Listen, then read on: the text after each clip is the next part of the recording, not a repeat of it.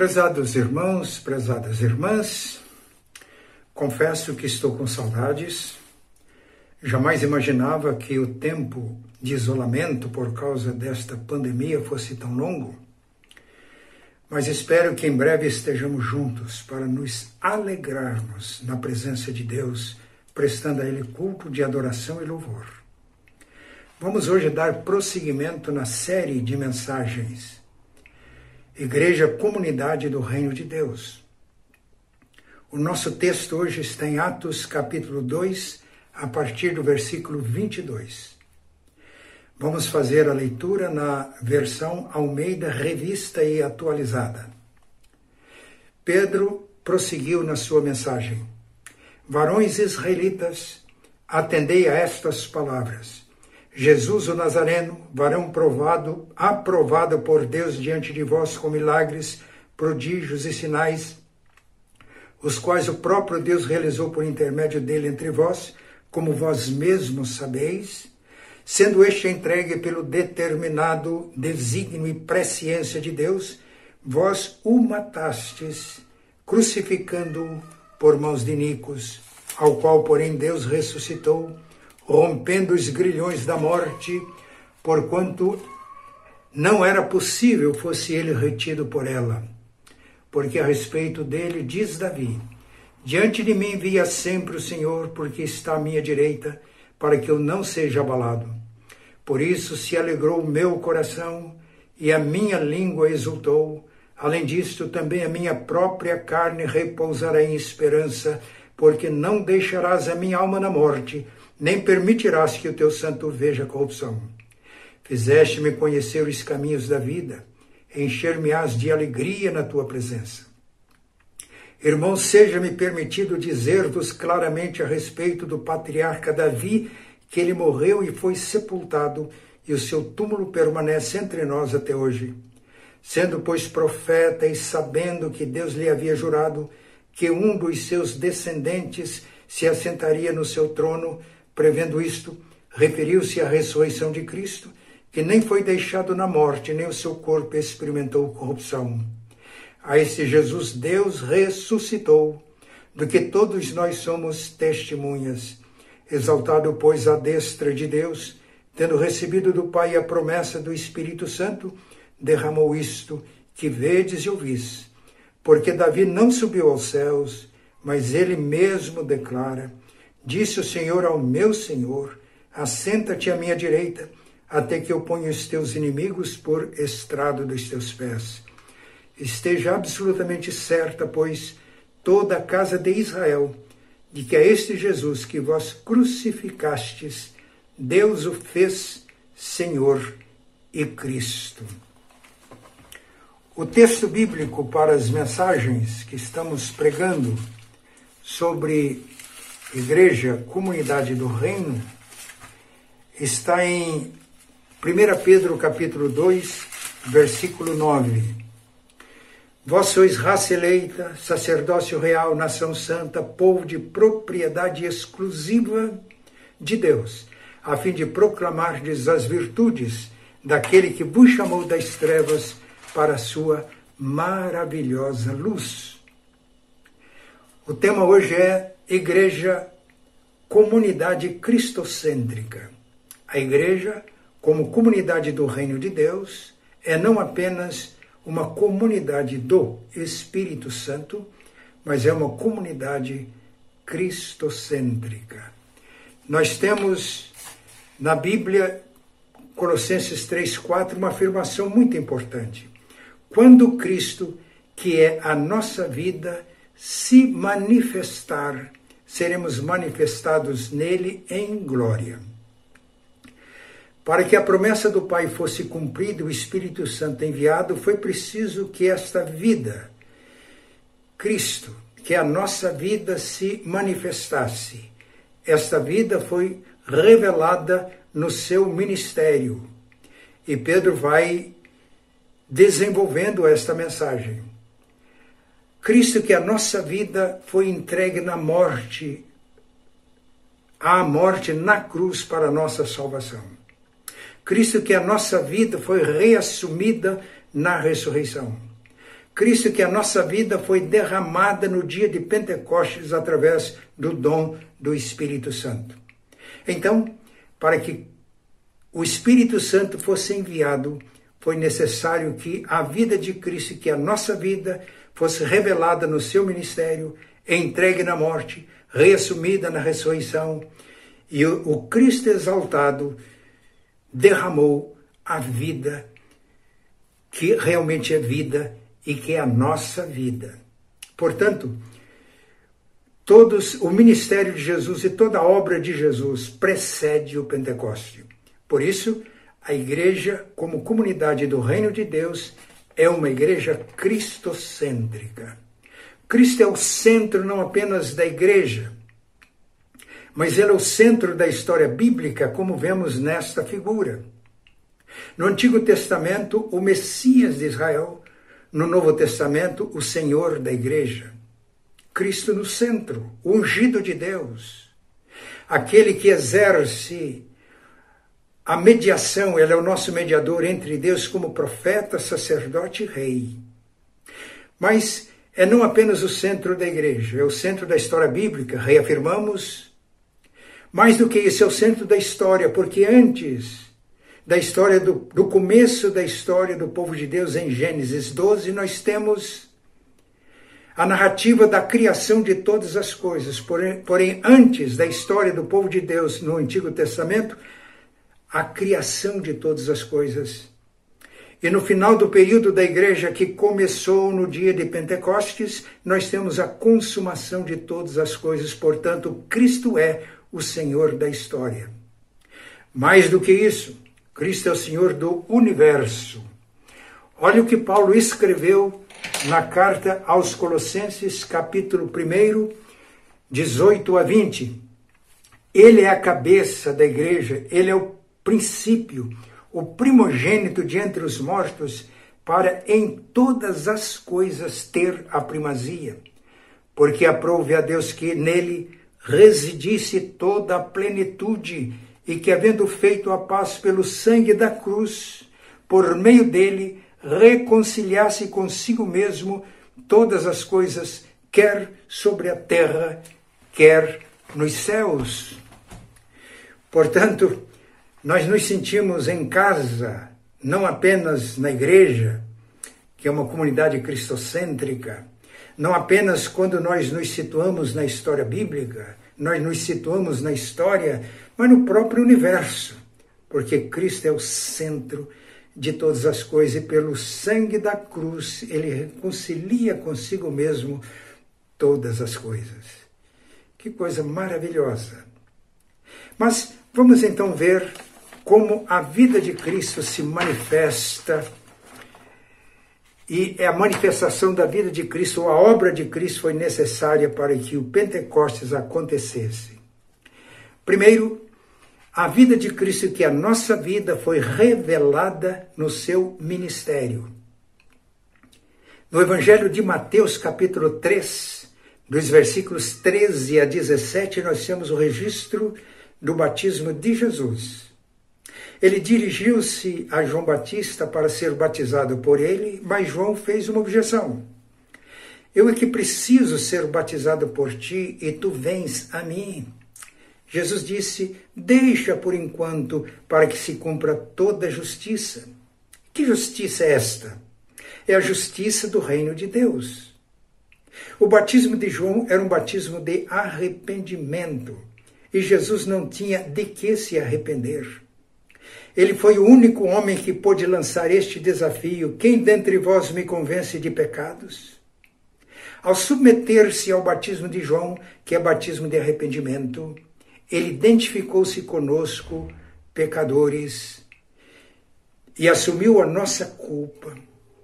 E por isso ele aceitou a cruz no início do seu ministério, porque o ministério de Jesus começa com o batismo. Por isso, quando ele sai da água do Rio Jordão, o Espírito Santo vem sobre ele na forma corpórea de uma pomba, e ouviu-se uma voz do céu do próprio Pai este é o meu filho amado, em quem me comprazo. Filho é aquele que honra os pais pela obediência. Jesus honrou o Pai de uma maneira perfeita. Ele glorificou o Pai sendo obediente até a morte morte de cruz. Portanto, nessa narrativa do Evangelho de Mateus, nós temos a identidade de Cristo, o Filho amado do Pai. Mas além de ter de o um ministério de Jesus revelar a sua identidade no início, revela também o seu caráter. Mateus 4 e Lucas 4 nos informam que Jesus, cheio do Espírito Santo, foi levado ao deserto para ser tentado. E onde o primeiro homem, Adão, caiu, foi vencido, ele foi vitorioso. Primeiro, uma tentação econômica. E o diabo lança dúvidas sobre a identidade dele. Se és filho de Deus, transforma pedras em pães. Afinal de contas, você está faminto 40 dias e 40 noites sem comer. Essa é uma insidiosa tentação que afirma o valor da nossa vida ou a nossa identidade pelo que temos e não pelo que somos, pelo caráter. Jesus rejeitou essa tentação e foi vitorioso. A segunda, uma tentação religiosa, foi levado ao pináculo do templo e o diabo disse: lança-te daqui abaixo, dá um espetáculo, mostre o teu desempenho para que sejas admirado. Essa tentação insidiosa mostra como as pessoas, ao invés de serem usadas por Deus, às vezes usam Deus para os seus projetos pessoais e pela sua conveniência. A terceira tentação foi política. O diabo levou ao alto monte, mostrou-lhe os reinos do mundo e as glórias do reino e disse: Tudo isso me foi dado e agora é teu se prostrado me adorares. A resposta de Jesus foi fulminante. Está escrito: somente a Deus adorarás e somente a Ele darás culto. Portanto, Jesus venceu a provação da tentação e foi aprovada no seu caráter. Meus irmãos, isso é essencial. Filho de Deus não é apenas aquele que nasceu da carne, que foi criado por Deus, mas é aquele que tem o caráter do Pai revelado no Filho, revelado em Jesus. Portanto, em Cristo nós somos provados e aprovados, e nada mais importante na vida de um crente do que a sua integridade. No entanto, nós temos as nossas fraquezas.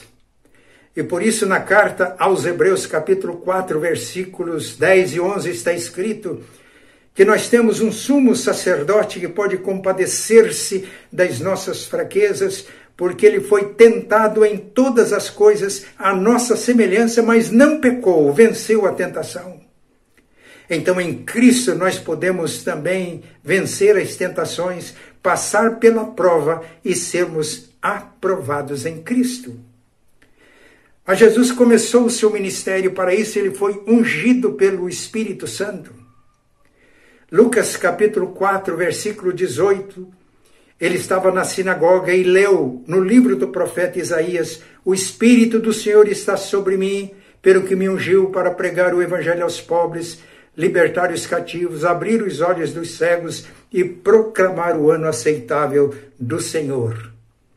Ele inicia o seu ministério na unção do Espírito Santo.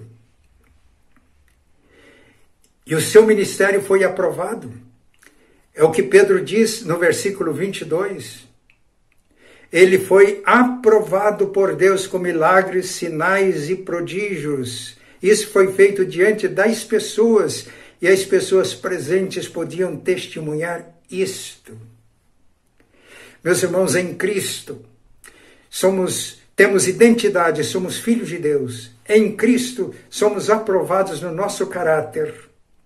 E em Cristo temos o poder para realizar o ministério, porque assim como ele foi em tudo obediente ao Pai, quando estamos submissos ao Cristo, a sua autoridade, a sua soberania, a autoridade dele se manifesta em nossas vidas e a igreja como comunidade do Espírito, comunidade cristocêntrica, pode também realizar milagres, sinais e prodígios em nome de Jesus, no poder de Jesus, na autoridade de Jesus.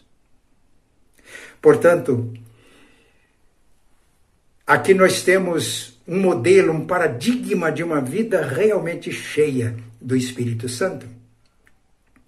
Mas além da vida de Cristo, que é a nossa vida, ter se revelado no seu ministério, esta vida foi entregue por nós na cruz do Calvário.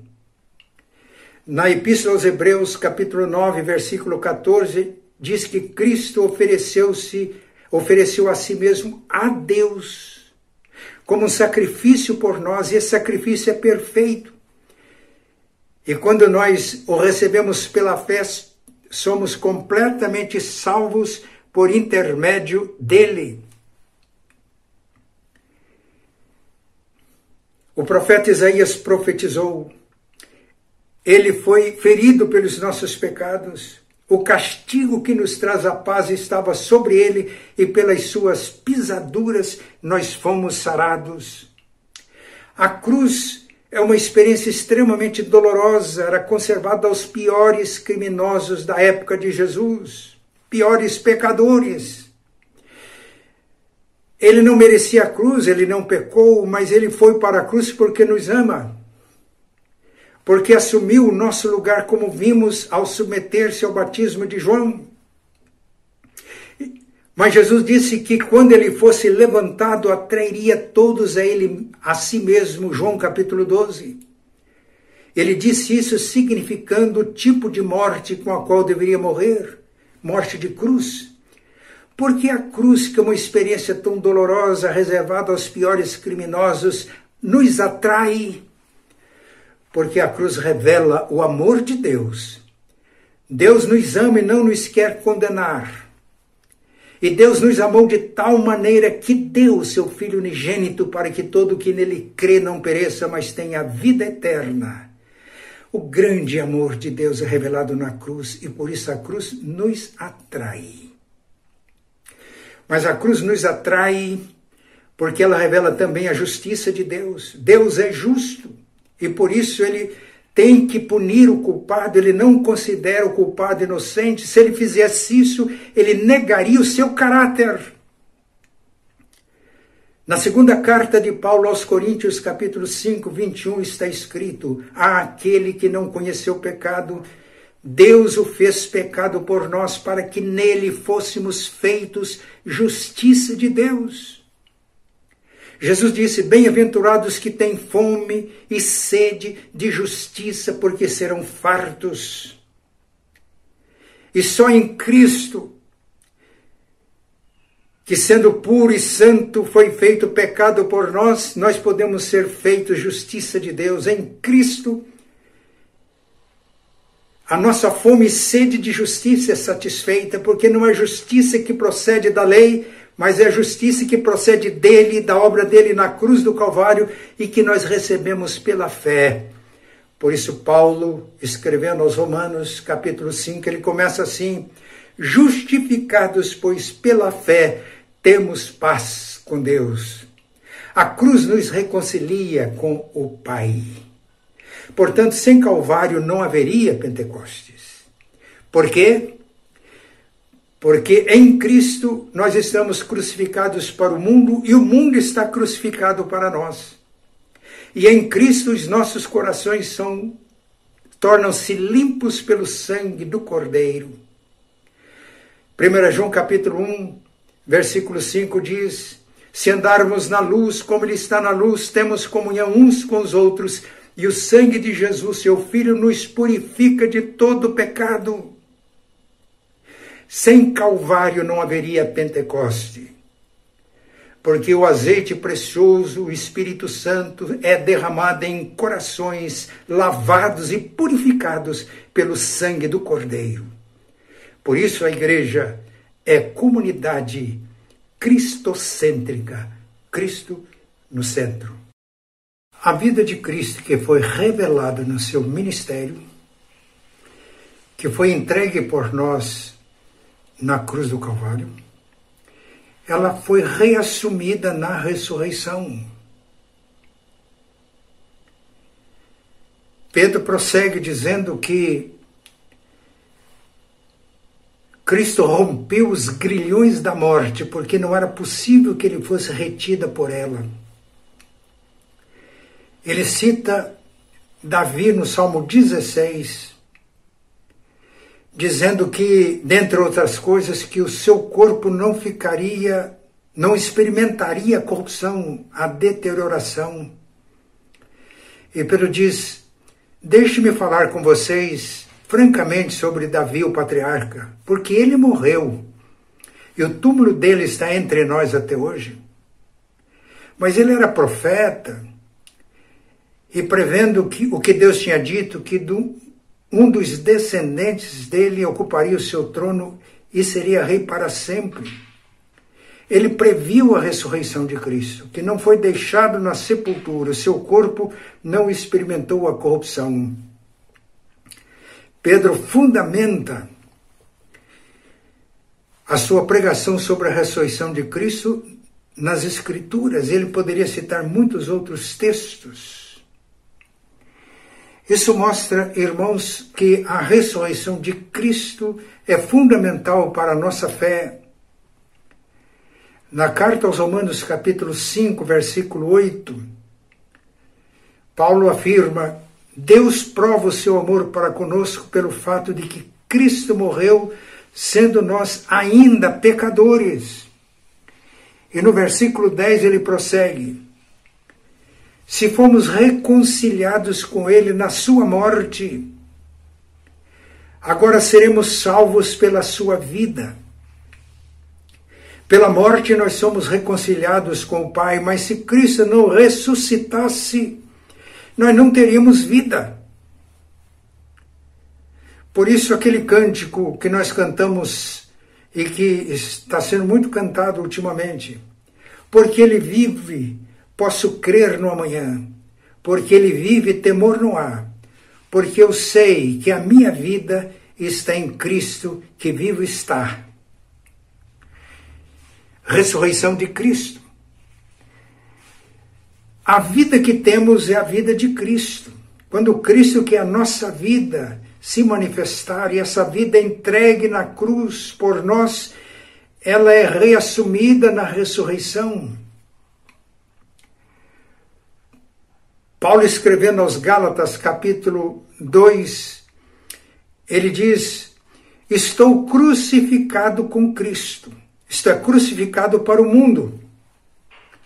Porque na carta aos Romanos, capítulo 6, a partir do versículo 4, está escrito que ao nos unirmos a Cristo pela fé, nós nos unimos na sua morte para o pecado mas unidos a Cristo pela fé, nós ressuscitamos em Cristo para uma vida nova. Essa é uma ressurreição espiritual. Efésios capítulo 2, versículo 1 está escrito: Ele vos deu vida, estando vós mortos em vossos delitos e pecados. Por isso, na Epístola aos Hebreus, capítulo 9, versículo 14, como vimos, Cristo ofereceu-se a Deus para morrer por nós na cruz pelo Espírito Eterno. Em Romanos capítulo 8, versículo 11 diz que foi pelo Espírito Santo que Deus levantou Jesus do sepulcro. Deus exerceu seu poder em Cristo, escreve Paulo na Epístola aos Efésios, capítulo 1, levantando-o dentre os mortos. Portanto, porque Cristo está vivo, nós vivemos também. A ressurreição de Cristo foi o testemunho central da igreja nos seus primórdios. Pedro e João curaram aquele coxo em nome de Jesus o Nazareno. E eles pregavam a ressurreição de Cristo e as autoridades que negavam a Cristo, autoridades religiosas, ficaram apavorados porque eles não tinham argumentos para contrapor. Porque quando os apóstolos foram indagados na autoridade de quem vocês fizeram isso, eles responderam na autoridade de Jesus, que vós crucificastes, mas Deus o ressuscitou, ele está vivo, e a prova de que Cristo estava vivo é que no nome dele, aquele homem foi curado. E as autoridades disseram: não podemos contestar isso. A ressurreição de Jesus é fundamental. E sem a ressurreição de Jesus não teria havido Pentecostes ou o derramamento do Espírito Santo no dia de Pentecostes. Estamos crucificados com Cristo para o mundo. Logo, já não sou eu que vivo, escreve Paulo, mas é Cristo que vive em mim, a vida ressurreta, poderosa. Essa vida que se manifesta onde jamais alguém esperaria, no cemitério. Deus exerceu o seu poder e levantou Cristo dentre os mortos. Por isso, estando nós mortos em nossos delitos e pecados, Ele nos dá vida porque Ele está vivo.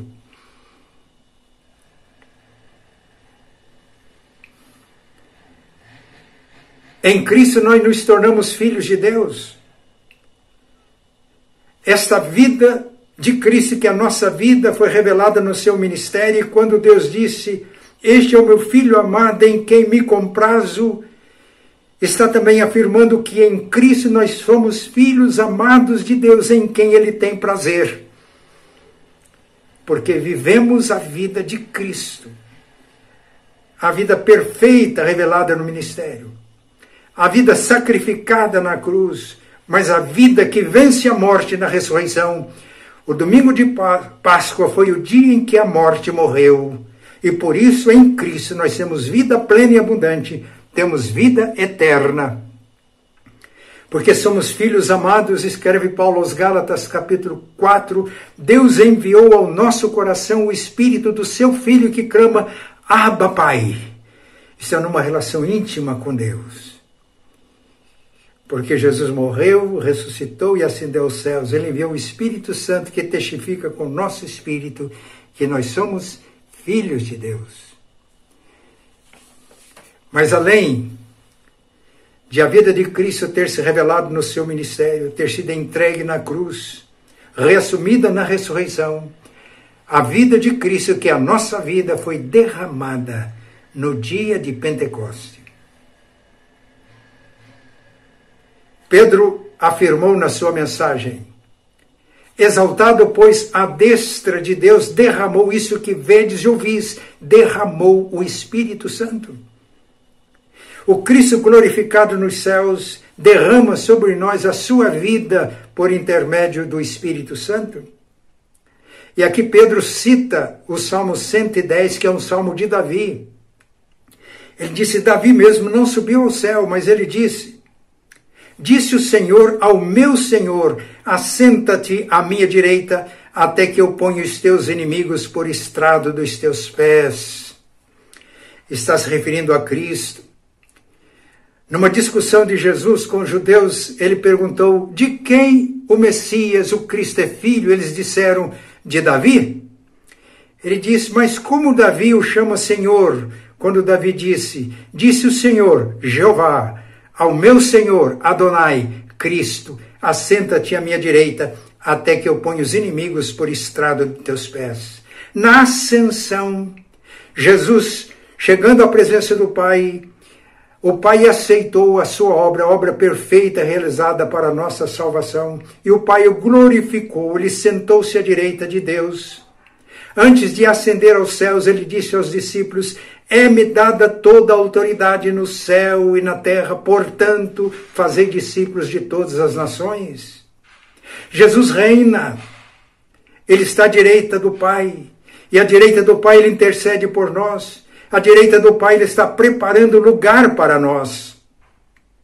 Mas ele reina, e essa vida poderosa que ele derrama, e o Espírito Santo derramado por Cristo une todos os que creem nele uns aos outros e une todos ao cabeça no céu de tal maneira que a nossa vida em Cristo, vivida na terra, tem essa dimensão celestial e somos testemunhas do reino de Deus aqui na terra. Mais do que testemunhas, nós somos agentes do reino de Deus aqui na terra. A vida derramada, a vida que foi prometida, Nós já vimos isso em Atos capítulo 1, quando Jesus comia com os seus discípulos, deu-lhes esta ordem: não se ausentem de Jerusalém, mas esperem o cumprimento da promessa do Pai. João, na verdade, batizou com água, mas vós sereis batizados com o Espírito Santo não muito depois desses dias. Pois bem, chegou a hora. Em Atos 7, 37 a 39 está escrito: Jesus colocou-se na frente do povo por ocasião da festa dos tabernáculos e disse: Se alguém tem sede, venha a mim e beba. Quem crê em mim, como diz a Escritura, do seu interior fluirão rios de águas vivas. Isso ele disse em relação ao Espírito Santo que haviam de receber os que nele crescem porque até aquele instante o Espírito Santo não tinha sido dado, porque Jesus não tinha sido ainda glorificado. Mas Jesus foi glorificado. E no dia de Pentecostes a promessa do Pai se cumpre. E a partir daí, todos os que creem em Jesus são batizados no Espírito, no corpo de Cristo, quer judeus, quer gregos, quer escravos, quer livres, e a todos os que creem é dado beber de um só Espírito. Coisa maravilhosa. Ascensão de Jesus. Eu cresci e vivi na igreja ouvindo falar muito sobre a morte e a ressurreição de Jesus, mas ouvindo falar muito pouco sobre a ascensão. Até que eu entendi o valor e a importância da ascensão. Principalmente na carta de Paulo aos Efésios, capítulo 1, a partir do versículo 20 diz que Deus exerceu a sua autoridade ressuscitando a Cristo dentre os mortos e fazendo sentar à sua direita acima de todo principado e potestade e de qualquer poder que possa ser nomeado nos céus ou na terra. E para ser o cabeça e para ser o cabeça de tudo, ele o deu à igreja, que é a plenitude daquele que enche tudo em todas as coisas. Meus irmãos, Jesus assentou-se à direita do Pai. E para ser o cabeça sobre todas as coisas, ele o deu à igreja, que é o seu corpo, a plenitude daquele que enche todas as coisas. Percebam o que é igreja. Eu estou me referindo à igreja, corpo vivo de Cristo. E como a compreensão da ascensão, da glorificação de Jesus tem importância e significado para nós. Porque em Efésios 2,6, Paulo diz: Ele nos ressuscitou em Cristo e nos fez assentar nas regiões celestiais em Cristo. Então, em Cristo, nós estamos assentados com Jesus nas regiões celestiais e mesmo vivendo na terra, a autoridade que exercemos, a autoridade que se manifesta na nossa vida pessoal e no nosso ministério é a autoridade de Cristo. Mas a ascensão diz que ele separou-se fisicamente de nós, mas enviando o Espírito Santo, que é o, seu Espírito, é a sua vida, ele se faz presente agora no corpo de Cristo. Isso é muito mais importante do que o ministério que ele realizou quando esteve na terra, porque ele estava limitado pelo seu corpo físico.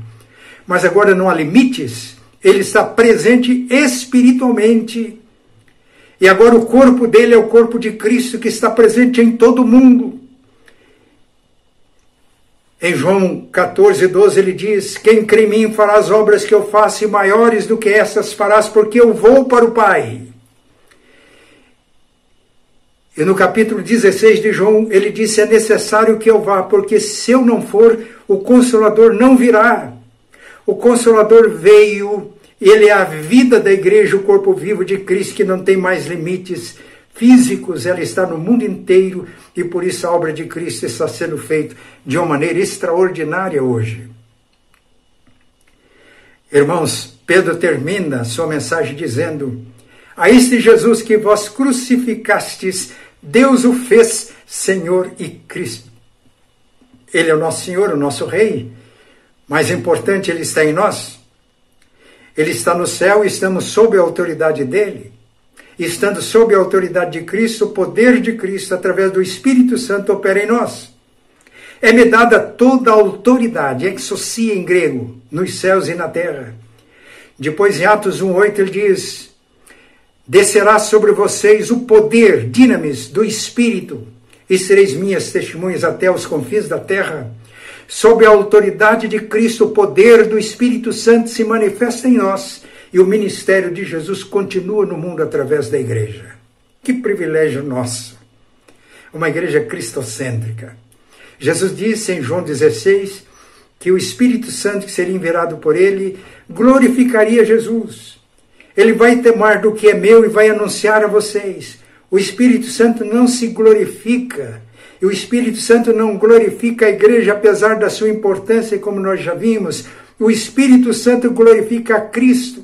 E por isso, meus irmãos, o sinal, a evidência de uma pessoa realmente cheia do Espírito Santo é a pessoa que glorifica a Cristo, que aponta para Cristo, tem paixão por Cristo e promove o reino de Deus hoje no mundo. Porque Cristo é o nosso paradigma de uma vida cheia do Espírito Santo. Eu encerro contando uma história que li num dos livros de Stanley Jones. Dois pastores se encontraram falavam sobre a plenitude do Espírito Santo. Consideravam que começou no dia de Pentecostes, mas mesmo no Novo Testamento nós temos repetidas experiências de todos ficarem cheios do Espírito Santo. Um deles era batista, o outro metodista. O metodista demonstrava o desejo de viver esta realidade.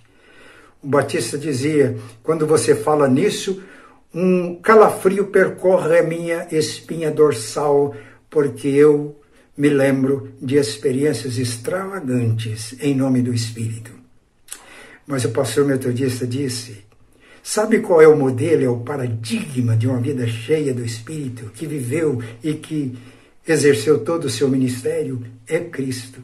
Portanto, vamos abrir o nosso coração, vamos abrir a nossa mente para vivermos esta realidade porque nós não vamos ter experiências mais fortes do que as experiências que Jesus teve. Tudo que nós podemos ser, cheios do Espírito Santo, é ser igual a Cristo. E quando isso acontece, irmãos, nós glorificamos a Cristo em nossas vidas e em nossos ministérios. Que Deus continue nos abençoando. Amém.